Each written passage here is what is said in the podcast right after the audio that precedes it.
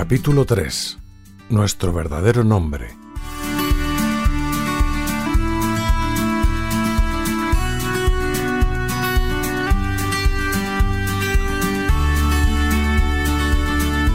El primer libro de la Biblia empieza presentando a Dios Creador que hace surgir las cosas de la nada por su palabra. Haya luz, haya un firmamento, produzca la tierra hierba verde, plantas con semilla y árboles frutales. Produzca la tierra seres vivos según su especie, ganados, reptiles y animales salvajes según su especie. Cuando llega el momento del ser humano, en cambio, sucede algo distinto. Dios no lo crea según su especie o según lo que es, sino que le da un nombre, lo llama personalmente a la existencia, le habla de tú a tú. Si desde este momento preciso del relato de la creación pasamos al último libro de la Biblia, nos encontramos con algo sorprendente. Ese nombre, el que Dios nos da al crearnos, hemos de recibirlo de nuevo al final de nuestra historia. Al vencedor promete el Señor en el Apocalipsis, le daré del maná escondido, le daré también una piedrecita blanca, y escrito en la piedrecita un nombre nuevo, que nadie conoce sino el que lo recibe. Recibimos pues un nombre al nacer, pero nos lo darán de nuevo al final de nuestra vida en la tierra. ¿Cómo entender esto? Nos encontramos ante el misterio de la vocación, un misterio personal que se despliega a medida que avanzamos en nuestro camino hacia la verdadera vida.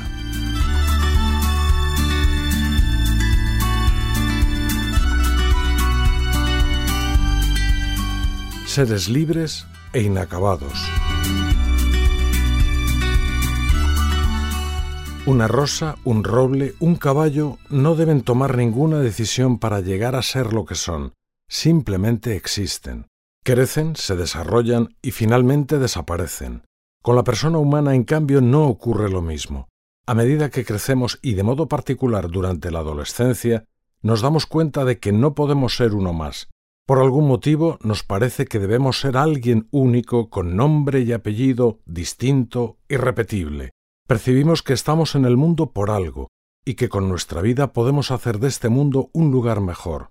No nos basta saber qué somos o cómo son las cosas, sino que nos sentimos empujados a soñar quiénes queremos ser y cómo queremos que sea el mundo en que vivimos.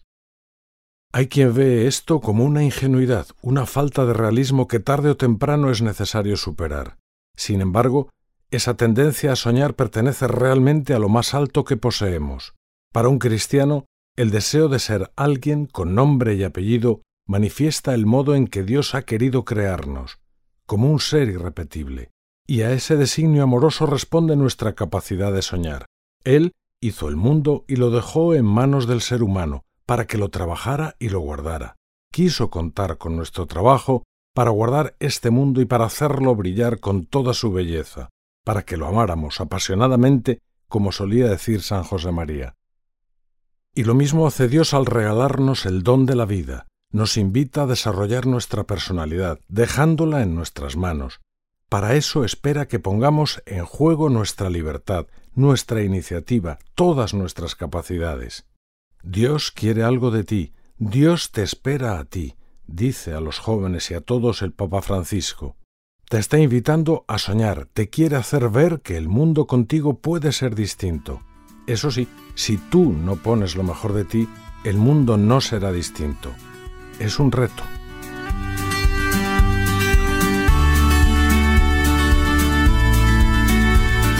Te llama por tu nombre.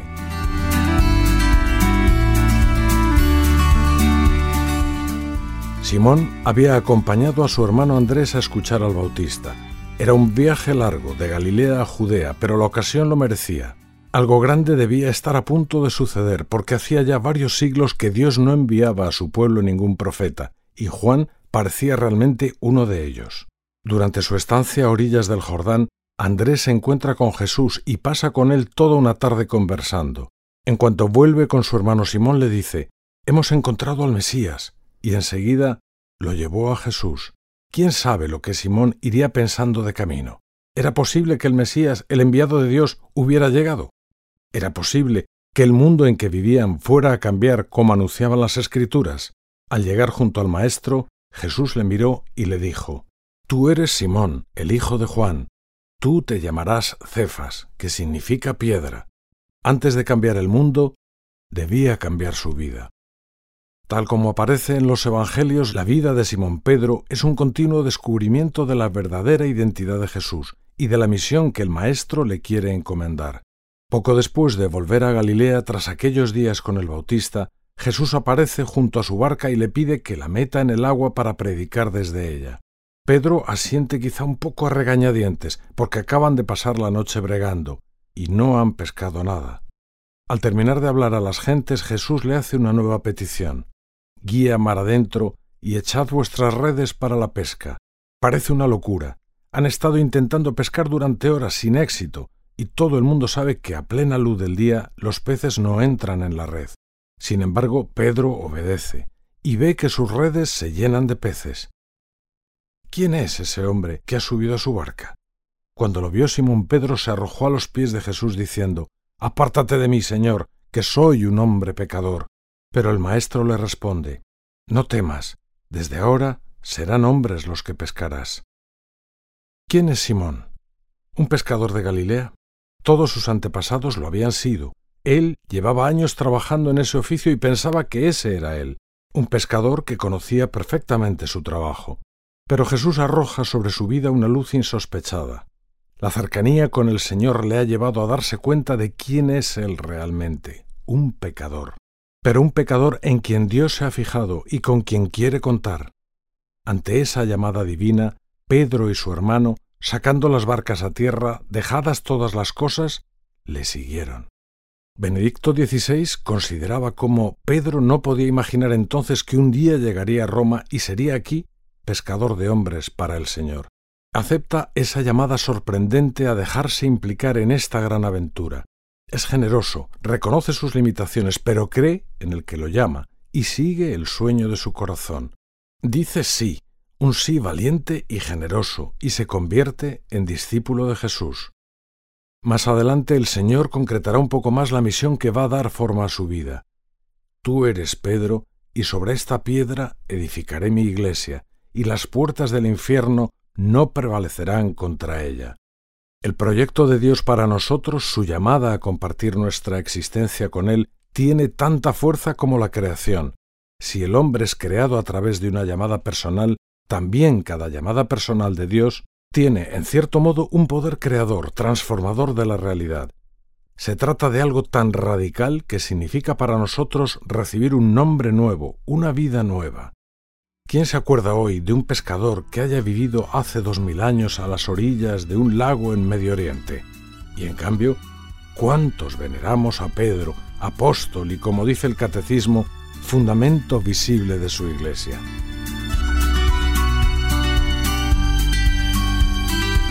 El tesoro escondido. La misión que Jesús nos propone puede cambiar nuestra vida, llenarla de luz, por eso, la idea de que Dios me puede estar llamando resulta muy atractiva, pero hay a la vez algo que nos inquieta profundamente. Nos parece que, si existe esa llamada, si Dios cuenta con nosotros, vamos a perder nuestra libertad. Ya no podremos elegir otro camino, solo podrá ser el que Él quiera. Considerar la trayectoria de Pedro puede ayudarnos. Cuando se decidió dejar lo que tenía para seguir a Jesús, ¿perdió su libertad? ¿No fue esa la decisión más libre y liberadora de su vida? A veces nos parece que la libertad significa ante todo poder elegir sin que nada nos determine. Sin embargo, reducida a ese horizonte, la libertad se limita a elecciones puntuales que apenas alcanzan a iluminar unos instantes. Elegir si quiero comer hamburguesa o ensalada, si quiero jugar a fútbol o a baloncesto, si quiero escuchar esta canción o aquella. Existen, sin embargo, otro tipo de elecciones que pueden arrojar una luz completamente distinta sobre nuestra vida, hacerla más alegre, más libre. Son momentos en los que ponemos en juego la vida por entero, decidimos quiénes queremos ser. La libertad se muestra ahí en su verdadera amplitud, en su capacidad de liberar. No estamos ya ante decisiones puntuales, sino ante decisiones existenciales como cuando alguien decide casarse con una persona a la que considera el mayor tesoro del mundo, o, de modo parecido, como cuando una persona joven decide hacerse médico, sabiendo que eso le va a llevar una serie de esfuerzos y de sacrificios nada pequeños. Uno se entrega a una persona o abraza una misión, renunciando a todo lo demás. Desde luego, eso va a condicionar sus futuras elecciones. Sin embargo, no ve ese paso como una renuncia, sino como la apuesta por un amor o por un proyecto que va a llenar su vida. Y así, con el tiempo, su nombre ya no es sólo el que tenía desde su bautismo, ahora es también el marido o la mujer de, o el doctor. Su nombre, su identidad, toma forma, su vida va cobrando un sentido, una dirección. Jesús se presenta ante nosotros precisamente con una decisión de este tipo. Él nos ha creado con unos dones, con unas cualidades que nos hacen ser de una manera o de otra. Más tarde, a lo largo de nuestra vida, nos descubre un tesoro, una misión que está como oculta en nuestro interior. El reino de los cielos es como un tesoro escondido en el campo, que al encontrarlo un hombre lo oculta y en su alegría va y vende todo cuanto tiene y compra aquel campo. En realidad el tesoro es el mismo, su amor incondicional, y la misión es la misma que él recibió del Padre. Si lo he descubierto ya no necesito seguir buscando, puedo abrazarlo con mi vida entera y dejar que él dé forma a toda mi existencia. Como Pedro, apóstol, piedra sobre la que se funda la Iglesia, como Pablo, apóstol de las gentes, como María, la esclava del Señor, la madre del Salvador. Abrazar esa tarea que es, en realidad, abrazar a Jesús y seguirle, nos lleva a dejar todo lo demás, porque nada puede liberarnos tanto como la verdad acerca de nosotros mismos. Veritas liberavit vos. La verdad os hará libres. Así como San Pablo podremos afirmar, cuanto era para mi ganancia, por Cristo lo considero como pérdida. Es más, considero que todo es pérdida ante la sublimidad del conocimiento de Cristo Jesús mi Señor. Por Él perdí todas las cosas, y las considero como basura con tal de ganar a Cristo y vivir en Él. Tal vez nos desconcierte un poco descubrir esa cercanía de Jesús, que quiera contar con nosotros. Al mismo tiempo, cuando nos paramos a pensarlo, vemos que lo que nos pide cuadra perfectamente con quiénes somos, o con nuestras cualidades, y con lo que hemos vivido. Parece que hayamos nacido para esto. El hombre nuevo se presenta entonces como algo que ya estaba ahí desde la creación del mundo. Dios nos ha hecho para esto, y sin embargo, quizás nos parece demasiado. Este tesoro, esta misión para mí, ¿de verdad Dios ha venido a fijarse en mí?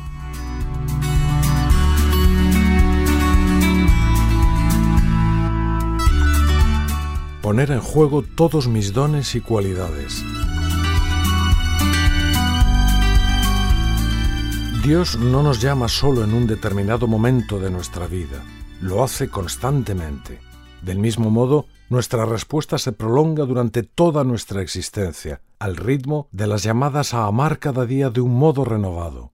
Desde que le dijiste sí, leemos en surco, el tiempo va cambiando el color del horizonte, cada día más bello, que brilla más amplio y luminoso, pero has de continuar diciendo sí.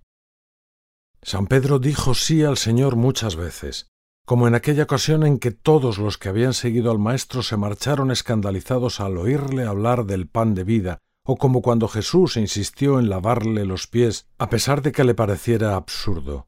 Pedro permaneció junto a Jesús confesando una vez más su fe. Sin embargo, el apóstol no había comprendido del todo la lógica del Señor seguía soñando con una manifestación gloriosa del Señor, un acontecimiento que le haría enseguida poderoso, triunfador, famoso en el mundo entero. Le costó unos años descubrir que esa no era la manera de actuar de Dios.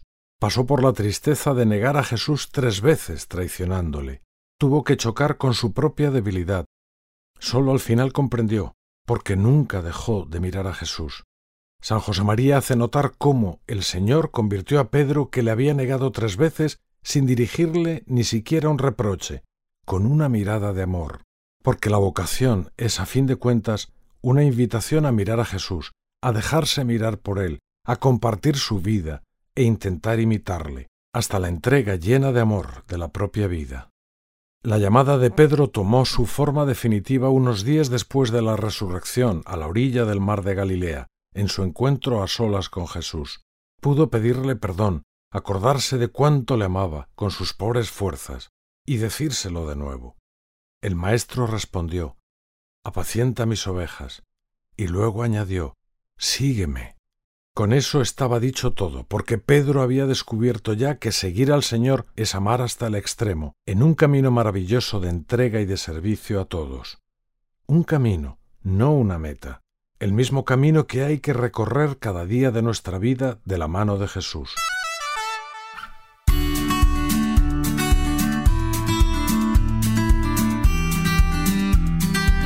Una vida plena.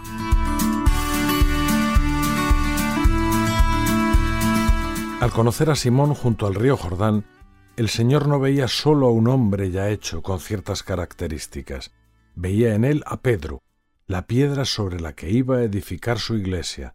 Al mirarnos a nosotros, ve todo el bien que vamos a hacer en nuestra vida, ve nuestros talentos, nuestro mundo, nuestra historia, y nos ofrece que le ayudemos desde nuestra pequeñez. No nos pide que hagamos cosas imposibles, sino sencillamente que le sigamos. Nosotros somos como somos, ni más ni menos, y ese modo de ser nos hace idóneos para seguir al Señor y servirle en la Iglesia. De su mano estamos llamados a encontrar el mejor modo de hacerlo, cada uno el que Dios haya pensado para él. Tenemos dones diferentes conforme a la gracia que se nos ha dado. Si se trata de profecía, que sea de acuerdo con la fe, y si se trata del ministerio, que sea sirviendo. Y si uno tiene que enseñar, que enseñe, y si tiene que exhortar, que exhorte. El que da, que dé con sencillez, el que preside, que lo haga con esmero, el que ejercita la misericordia, que lo haga con alegría. Pedro murió mártir en Roma. La tradición sitúa el lugar del martirio por crucifixión en la colina vaticana. Cuando conoció la sentencia repasaría quizá toda su vida, su juventud, su carácter fuerte y decidido, su trabajo en el mar de Galilea, el encuentro con Jesús, y desde aquel momento cuántas cosas hermosas, alegrías y sufrimientos, tantas personas que habían pasado por su vida, tanto amor. Sí, su vida había cambiado mucho, y había valido la pena. Al renunciar a ser aquel pescador de Bethsaida tan seguro de sí mismo, había permitido que Dios le hiciera mediador con Cristo entre la tierra y el cielo. Su historia se ha repetido muchas veces a lo largo de los siglos, hasta hoy. El Papa Francisco habla de esos jóvenes conscientes de que lo suyo es soñar cosas grandes, buscar horizontes amplios, atreverse a más, querer comerse el mundo. Los primeros que formaron parte del Opus Dei pusieron sus talentos en manos de Dios y dieron un fruto que ellos no habrían podido imaginar. Es lo que San José María les aseguraba. Soñad y os quedaréis cortos. La llamada de Jesús saca lo mejor de cada una y de cada uno, para ponerlo al servicio de los demás, para llevarlo a plenitud. Es lo que vemos en Pedro, y nosotros que hemos descubierto cuánto nos ama Él y que cuenta con nosotros, queremos estar también atentos a su llamada, hoy y cada día de nuestra vida. Y así, cuando nos encontremos con Él, nos dará una piedrecita blanca y escrito en la piedrecita un nombre nuevo que nadie conoce sino el que lo recibe reconoceremos nuestro verdadero nombre.